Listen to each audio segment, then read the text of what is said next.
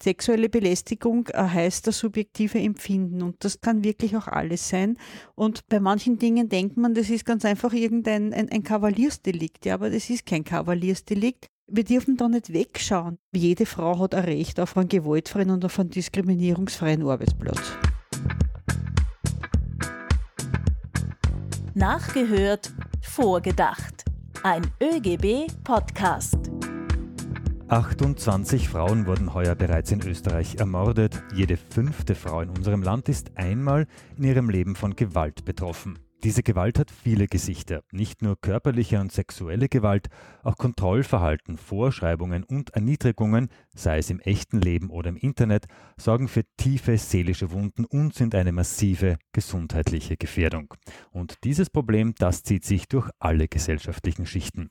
Hallo bei einer neuen Folge von Nachgehört Vorgedacht. Mein Name ist Peter Leinfeldner aus der ÖGB Kommunikation. Auch am Arbeitsplatz nehmen Gewalt und Diskriminierung zu. Um das noch stärker in den Fokus zu rücken und noch mehr Aufmerksamkeit auf dieses Thema zu lenken, gibt es auch heuer die Initiative 16 Tage gegen Gewalt an Frauen. Sie läuft noch bis zum 10. Dezember. Im Vorfeld von 16 Tage gegen Gewalt an Frauen hat sich auch Frauenministerin Susanne Raab zu Wort gemeldet. Hören wir nach, welche Botschaft sie für die Frauen hat. Gewalt an Frauen, an Kindern darf in Österreich keinen Platz haben. Wir müssen auf der einen Seite die Täter mit der vollen Härte des Gesetzes bestrafen und auf der anderen Seite alles tun, dass wir in der Prävention von Gewalt besser werden. Das war Frauenministerin Susanne Raab zum Thema Gewalt gegen Frauen. Was Betroffene tun können, welche Auswirkungen Gewalt am Arbeitsplatz hat und ob die Bundesregierung tatsächlich genug äh, in den Gewaltschutz investiert, das denken wir jetzt vor und zwar mit unseren beiden Gästen. Ich begrüße ganz herzlich bei uns Claudia Frieben. Sie ist die Bundesfrauenvorsitzende der Gewerkschaft ProG und Vorsitzende des österreichischen Frauenrings. Hallo Claudia. Hallo. Und bei uns ist auch Yvonne Richli. Sie ist stellvertretende Bundesfrauenvorsitzende der Gewerkschaft Wieder. Hallo Yvonne. Hallo. Zu Beginn haben wir ja schon gehört, 28 Frauenmorde hat es in diesem Jahr in Österreich bereits gegeben. Grob gerechnet wird damit also alle zwei Wochen eine Frau getötet. Wenn ihr jetzt diese Zahl hört, die ja eigentlich auch nur die Spitze des Eisbergs ist, wie geht's euch da? Was denkt ihr? Man, es macht natürlich schon betroffen. Vor allem macht auch betroffen die Tatsache, dass fast oder fast ausschließlich alle diese Taten äh, im eigenen Umfeld passieren. Das heißt, für viele Frauen äh, ist das eigene Zuhause eigentlich der gefährlichste Ort, an dem sie auch wohnen müssen und vor allem auch, wo sie auch mit ihrem, mit, mit dem Mann, der ihre Gesundheit oder nach ihrem Leben trachtet, zusammenleben müssen. Diese besondere Häufung macht er insofern betroffen, äh, weil man offensichtlich äh, zu einer Art politischen Gleichgültigkeit übergegangen ist. Und wir haben das auch, also vor allem der Frauenring auch betitelt, wenn das so weitergeht, wird Österreich ein Land der Frauenmorde werden. Äh, wir sind im Spitzenfeld im europäischen Bereich und ich glaube, das ist ein Titel, den wir nicht brauchen können. Und Yvonne, wie geht's dir damit? Welche Gedanken kreisen da in deinem Kopf? Ich bekomme Gänsehaut. Mir geht es überhaupt nicht in den Kopf, was in Männern vorgeht, dass sie so viel Hass aufbauen können, um Frauen töten zu können. Für mich ist das wirklich unvorstellbar und wie gesagt, ich bekomme Gänsehaut. Die Gewerkschaft Wieder, Yvonne, hat ja auch im Jahr 2019 schon eine Umfrage zu Gewalt am Arbeitsplatz gemacht. Also auch dort sind Frauen von Gewalt betroffen. Wie groß ist denn dieses Problem? Leider immer noch ein großes Problem. Der steigende Wettbewerb äh, setzt die Menschen unter Druck und Druck ist immer mit Gewalt verbunden. Wir beobachten, dass besonders Beschäftigte in den Verkehrsdienstleistungen oder auch in der Dienstleistungsbranche davon betroffen sind. Da geht es von Übergriffen im Zug oder auch Beschimpfungen, Beleidigungen. Teilweise wird man sogar angespuckt. Diese Gewalt nimmt wirklich zu und wir bekommen auch mit, dass es unterschiedlich ist, ob ein Mann jemanden anspricht oder ob die Frau jemanden etwas sagt. Eine Form der Gewalt ist ja auch sexuelle Belästigung am Arbeitsplatz. Gibt es da auch Erfahrungen, vielleicht auch in der Umfrage? Äh, vielleicht kann man grundsätzlich einmal festhalten, dass drei von vier Frauen erleben sexuelle Belästigungen. Für 99,1 Prozent der Betroffenen hat das Erleben sexueller Gewalt negative psychische oder körperliche Folgen. Die Zahlen bleiben konstant. Sexuelle Belästigung passiert im Job, im familiären Umfeld und in der Freizeit. Claudia, wir haben jetzt schon gehört, welche Berufe betroffen sind, und zwar Dienstleistungs- und Verkehrsberufe. Studien zeigen jetzt, dass Gewalt im Job kein vereinzeltes Phänomen, sondern ein sehr weit verbreitetes Problem ist. Jeder, jede fünfte war laut einer aktuellen Erhebung schon von Gewalt am Arbeitsplatz betroffen. Vor allem jüngere Frauen sind besonders oft betroffen. So, welchen Rückschluss lässt das jetzt auf die Arbeitgeber für dich zu? Wird das Problem einfach ignoriert, weil es so häufig vorkommt? Ich glaube, mit dem Problem, äh, das wir haben, ist das, dass ähm, es offensichtlich noch als eine Art Kavaliersdelikt äh, angesehen wird. Man muss immer davon ausgehen, äh, viele wissen, was, was ist überhaupt Belästigung. Belästigung hängt ja auch zusammen, wie empfinde ich das als Frau. Und es kann zum Beispiel auch eine Belästigung sein, wenn zum Beispiel in einem Spind das Bild einer, mit einem Kalender mit einer nackten Frau hängt. Es geht immer darum, wie subjektiv empfinde ich das Bild, vielleicht einen, einen dummen Witz, auch das kann es sein, aber natürlich bis zum schlimmsten Fall, dass ich eben äh, wirklich auch belästigt wird, handgreiflich äh, angegriffen werde oder ganz einfach auch in meiner Privatsphäre ganz einfach verletzt werde so, so weit geht das ganz einfach, ja. Und es ist immer schon so, sexuelle Belästigung äh, heißt das subjektive Empfinden und das, das, das kann wirklich auch alles sein. Und bei manchen Dingen denkt man, das ist ganz einfach irgendein ein, ein Kavaliersdelikt, ja, aber das ist kein Kavaliersdelikt. Und ich glaube ganz einfach, dass sehr viele Unternehmen sich dem nicht ganz bewusst sind, dass das eine strafbare Tat ist, ja. Und alles andere ist im Gesetz geregelt und wird mit Strafen geahndet. Ja, natürlich kommt dann auch den Betriebsräten und Betriebsrätinnen ganz einfach eine, eine wichtige Rolle zu, ja. Wir dürfen da nicht wegschauen, ja. Es, es, es gibt Möglichkeiten, äh, wo man eben sich um Hilfe wenden kann. Das, das braucht man fachlich gute Hilfe. Aber es ist schon so, dass Betriebsrätinnen und Betriebsräten hier eine wichtige Rolle hier zukommt, ja. Und ich glaube, jede Frau hat ein Recht auf einen gewaltfreien und auf einen diskriminierungsfreien Arbeitsplatz. Wenn Frauen das geltend machen, werden sie auch gemobbt von anderen. Das heißt, das, diese Gewalt wird ja dann auch eigentlich verdrängt oder verharmlost von anderen. Gerade am Arbeitsplatz ist das ein Problem. Kommt das doch schon noch öfter vor?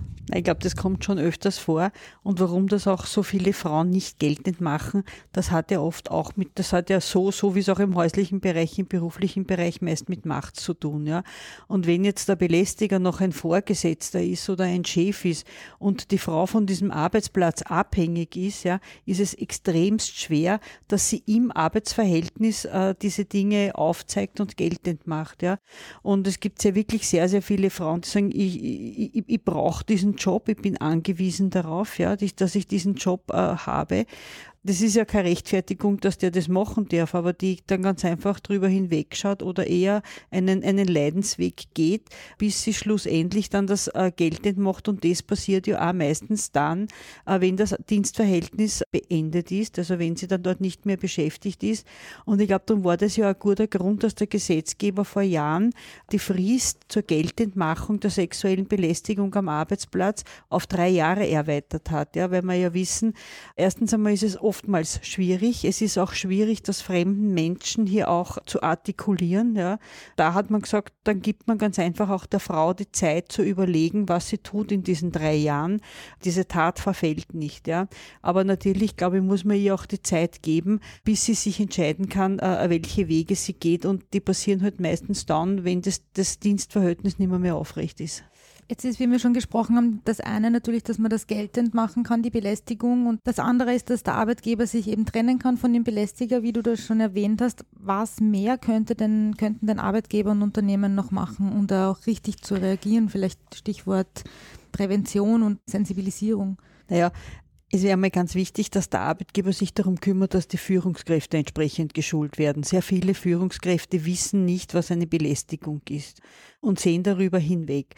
Das hat ja auch die Erfahrung auch mit vielen Betrieben gezeigt, dass das überhaupt kein Thema ist, ja auch, auch in der Führungskräfteschulung. Und diese Sensibilisierung auf sexuelle Belästigung, aber auch auf Gewalt am Arbeitsplatz, das ist, a, das ist eine Pflicht des Arbeitgebers. Ja, das fällt in die Fürsorgepflicht hinein, dass jemand hier ohne Belästigung seine oder ihre Arbeit ausführen kann.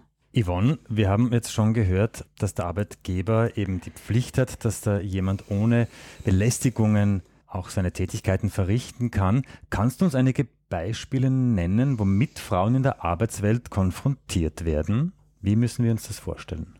Das gibt es von Mobbing angefangen bis immer wieder hin leichte Berührungen auf den Schultern, wo die Hand dann immer weiter hinunterrutscht. Äh, es gibt auch Hänseleien, es gibt ins Lächerlich gezogen werden oder immer wieder für etwas verantwortlich gemacht werden, obwohl man keine Schuld dafür hat. Äh, das sind alles Dinge, die am Arbeitsplatz eigentlich, wenn es jemand auf eine Person oder auf eine Frau abgesegen hat, dann täglich vorkommt. Das heißt, das kommt dann auch so subtil und so, so, so scheibchenweise. Ja. Also jetzt nicht so mit der vollen Wucht, sondern immer so ein bisschen. Richtig, immer nur so ein äh, taktiert, heute mal, morgen einmal, dann ist wieder ein bisschen eine Pause und immer, was das äh, Gemeine daran ist, wenn man unter vier Augen ist. Also immer ohne Zeugen oder zumeist ohne Zeugen, dass man keine Beweise dafür hat.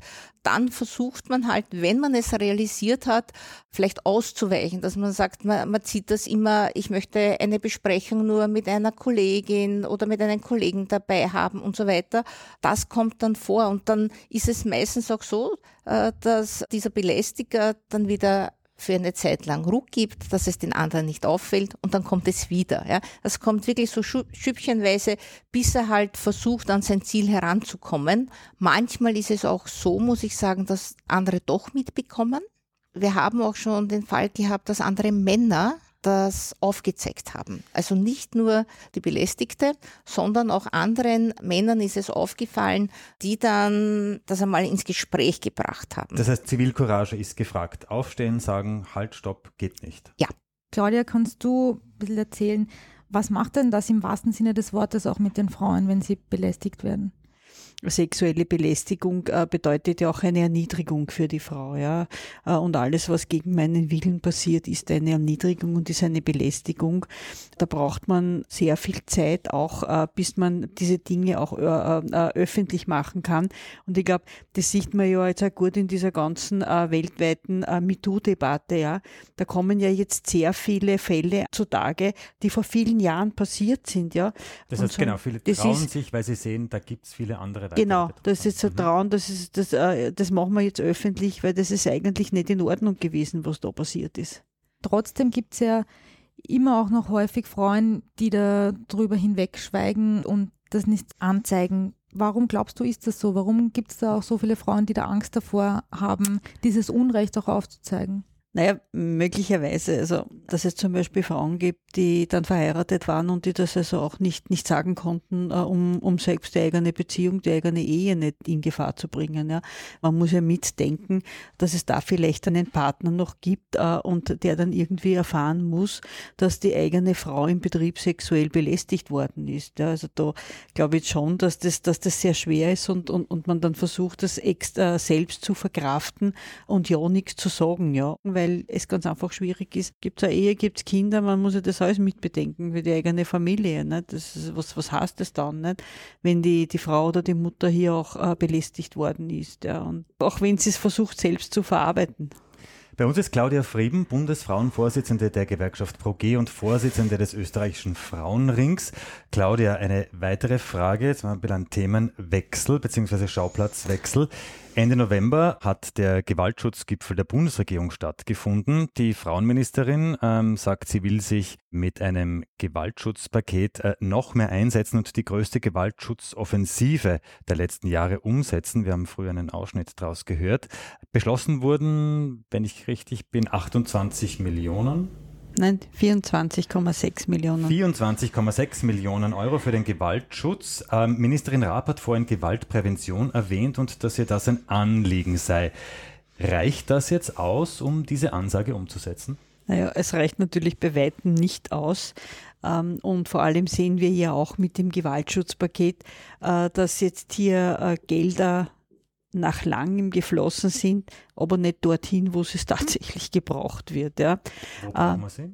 Der größte Teil geht an die Gewaltschutzzentren. Ähm, da muss man sagen dazu, Gewaltschutzzentren, die sind bis jetzt gut dotiert, ja. Und das heißt, und dort geht das Geld hin. Zum Beispiel zu den Frauen- und Mädchenberatungsstellen, zu den Frauenhäusern, die kriegen keinen einzigen Cent davon. Äh, und die sind ausschließlich von Förderungen abhängig. Das trifft mir jetzt sehr wohl als Frauenring-Vorsitzende, als Gewerkschafterinnen. Sehr viele dieser Frauen sind aufgrund dieser fehlenden oder geringen Förderungen gezwungen, in prekäre Beschäftigungsverhältnisse zu wechseln, die Beraterinnen. Ja. Die müssen unter dem Jahr die Stunden reduzieren, die müssen unter dem Jahr auf die Geringfügigkeit zurückgehen, damit sie noch einen Arbeitsplatz haben, machen dann Beratungen zum Teil auch noch ehrenamtlich. Also das heißt, diese Einrichtungen werden sehr kurz gehalten, um der Zulauf vor allem zu den Frauen- und Mädchenberatungsstellen, der auch von der Frauenministerin angepriesen worden ist als eine niederschwellige äh, Anlaufstelle für Frauen, sowohl im Gewaltschutzbereich, aber auch im arbeitsmarktrechtlichen Fragen, ja, ist wirklich chronisch unterfinanziert und diese Einrichtungen haben sich schon erhofft, hier ja auch ein Geld zu bekommen. Dem ist aber nicht so. Äh, und das ist das, was wir ganz einfach kritisieren. Da gehört Gewaltprävention, Gewaltschutz, die Nachbehandlung von Kindern, es ist ein Polizeischutz, das ist irrsinnig ein, ein großes Konvolut, wofür dieses Geld gebraucht wird. Und das ist ja bei weitem nicht erreicht das Geld müsste eigentlich genug da sein.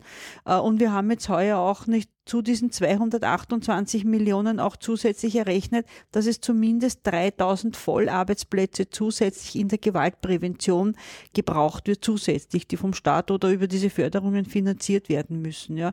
Das heißt, die den meisten Anlauf haben, äh, die den meisten Zulauf haben, diese Beratungsstellen äh, sind chronisch unterfinanziert das ist etwas, also wo man wirklich die Frauenministerin auch nicht ganz verstehen.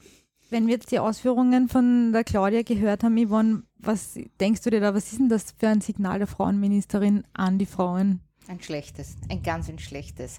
Äh, ich denke, wir, wir sind in Wien, Gott sei Dank, mit der äh, Gewaltschutzprävention ein bisschen besser. Aber in den Bundesländern ist es ein Wahnsinn. Wir haben keine Frauenhäuser in den Bundesländern. Die Frauen wissen ja gar nicht, wo sie hingehen können. Selbst wenn sie jetzt schaffen, sich loszueisen von den gewalttätigen äh, Mann oder Familie, Sie wissen ja nicht, wo sie hingehen sollen. Und wir müssen das wirklich ausbauen auf ganz Österreich. Es muss in jedem kleinsten Winkel von Österreich eine Chance geben, für die Frau Hilfe zu bekommen. Und nämlich Soforthilfe. Und was ich noch dazu sagen will, wir brauchen auch in ganz Österreich mehr Männerberatung. Wir sehen, wenn Männer zur Männerberatung gehen, dass sie ihre Schuld teilweise einsehen und sie bitten auch teilweise dann um Hilfe. Und das muss auf ganz Österreich auch aufgebaut werden. Ihr habt es vorher schon angesprochen, auch die Gewerkschaft und die Betriebsrätinnen sind da für Betroffene und bieten da auch ein Angebot an. Könnt ihr noch einmal kurz ausführen, welche das sind? Also wir haben bei uns ja Tatort Arbeitsplatz, das ja ein eigenes äh, Themenplattform ist. Wir haben dazu Schulungen, wir haben Kurse dazu und natürlich auf unserer Homepage. Es kann jeder auch direkt an, an mich wenden. Wir sind alles öffentliche Personen und wir können die Menschen dann weiterhelfen. Wir haben auch Infokarten, die wir immer ausgehen, wo wir eine Reihe von Hilfestellungen anbieten mit E-Mail-Adressen, mit Telefonnummern, äh, wo sich Frauen jederzeit um 0 bis 24 Uhr hinmelden können. Claudia, du hast auch vorher schon äh, dezidiert angesprochen, Betriebsrätinnen ähm, sind da für die Frauen. Wie, wie tut man da? Am besten, man, man wendet sich jetzt einmal auch im Betrieb an, an eine Person des Vertrauens. Ja? Äh, und da ist am besten, wenn so etwas passiert, dass sich die, die betroffene Frau äh, eine Person ihres Vertrauens äh, sucht, die dann vielleicht nachher auch, wenn es zu einem Verfahren kommt, auch für sie aussagt und vor allem hier ihr auch Zeugin ist.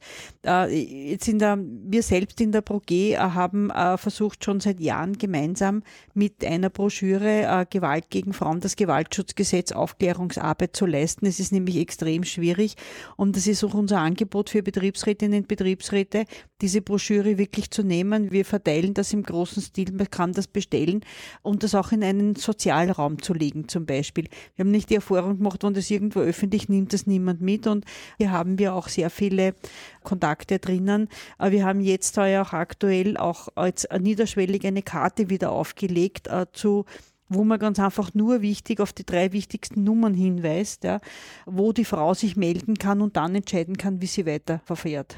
Wir haben übrigens eine umfangreiche Liste mit Telefonnummern und Internetseiten, die für Frauen in Not zur Verfügung stehen, ähm, in den Shownotes von diesem Podcast verlinkt, aber die gibt es natürlich auch auf unserer Internetseite auf eugb.at. Yvonne und Claudia, meine abschließende Frage. Was braucht es in Österreich, damit in Zukunft es keine Frauenmorde mehr gibt, dass die Gewalt gegen Frauen wirklich rapide abnimmt. Ganz kurz, was brauchen wir? Ich beginne mit dir, Claudia. Ja, ich glaube, es ist ganz wichtig, dass wir generell in Österreich äh, diese Strukturen, diese patriarchalischen Strukturen sich abbauen. Und da ist es aber auch ganz wichtig, bereits in der Bildungspolitik anzufangen, vom Kindesalter äh, und hier auch zu vermitteln, dass es nicht in Ordnung ist, dass ein Geschlecht, und das ist in diesem Fall der Mann, mehr oder weniger über die Frau herrschen kann oder die Macht besitzt, ihr Leben oder ihre Gesundheit zu beeinträchtigen oder ihr Leben zu beenden. Ja.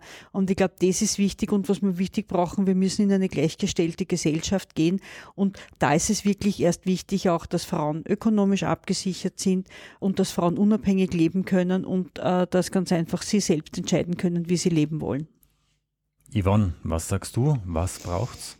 all das, was Claudia schon gesagt hat und zusätzlich, glaube ich, Aufklärung, Aufklärung, Aufklärung. Das ist das wichtigste Thema äh, und ich glaube, wir müssen auch die Abhängigkeit der Frauen für sie lösen, ja, dass sie weder wirtschaftlich noch Existenzängste haben müssen, nur dann sind wir selbstbestimmt auch. Und das ist das, was wir brauchen. Ich glaube auch ein gesellschaftlicher Druck oder Druck durch das soziale Umfeld. Das sind alles Parameter, die das Scheitern von einer Frau, die diese Gewalt erlebt, sie zusätzlich äh, nicht rauslässt aus diesem. Ja, ich glaube, das sind alles Dinge, die wir in in Zukunft brauchen und natürlich auch Hoffnungsschimmer, ja, Hoffnung für die Frauen, dass es Lösungen auch für sie gibt. Für jede Frau gibt es Lösungen, eben durch Aufklärung. Aufklärung auch, glaube ich, ist es äh, wichtig, dass wir das in verschiedenen Sprachen auch anbieten weil die Gewalt halt vor keiner Nation äh, Halt macht und dass es ein generelles Thema ist. Und, und ich glaube, dann würden wir einen großen Schritt weiterkommen. Null Toleranz für Gewalt gegen Frauen und Mädchen. Das ist eine der zentralen Botschaften, die ihr sicher beide unterschreiben könnt. Ganz herzlichen Dank an Claudia Frieben von der Gewerkschaft ProG und an Yvonne Richli von der Gewerkschaft Wieder.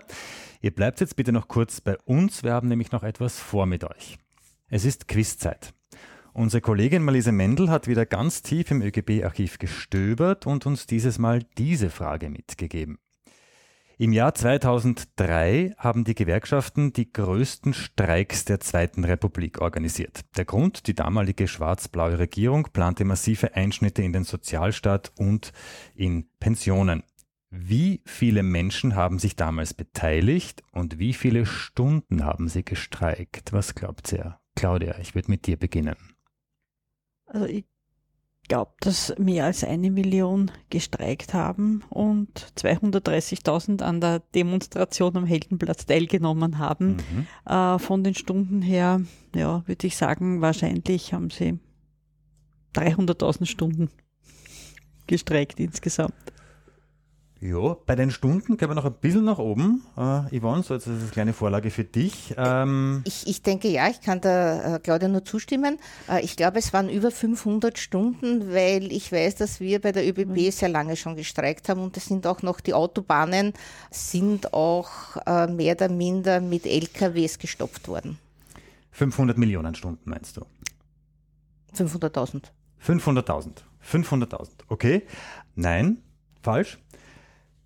Bei den Streikenden ist die Claudia gar nicht so falsch. Es waren genau 779.182 Menschen und die alle insgesamt haben 10.443.727 Stunden lang gestreikt.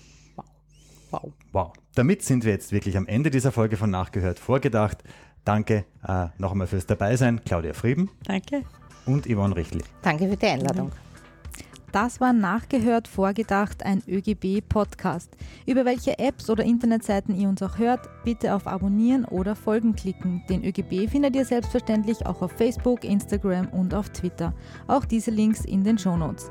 Wenn du noch kein Gewerkschaftsmitglied bist, dann kannst du das ganz einfach rasch online machen und alles bequem erledigen. Alle Infos auf oegb.at. Wir verabschieden uns bis zur nächsten Folge, wenn wieder nachgehört Und mit einem Gast vorgedacht wird.